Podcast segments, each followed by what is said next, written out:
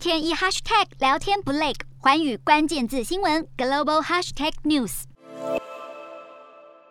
泰国疫情趋缓，政府正在研拟提前将 COVID-19 从大流行病调整为地方性流行病。泰国公共卫生部今年初设下目标，要在七月宣布 COVID-19 从大流行病转为地方性流行病。而泰国近两周以来，确诊和死亡人数持续下降，多数的病人也都是轻症或是无症状，症状严重性甚至比流感还要低。因此，打算提早两个礼拜，大约在六月中就会宣布 COVID-19 转为地方性流行病。而同样疫情也大幅趋缓，将陆续放宽防防疫措施的还有南韩和日本。南韩疫情大幅趋缓，政府十九号宣布，六月一号起将重新发放短期签证，一般国家公民都可以商务活动、旅游、疗养、探亲等目的申请短期签证，最多可以停留九十天。这是南韩时隔两年正式重启国门，盼望能重振观光市场。而日本方面也正在协调松绑现行的边际检疫，包括把每天的入境人数上限从一万人调高到两万人，机场检疫也将放宽，预计依照病毒筛检阳性率高低，将所有国家或地区分为三类，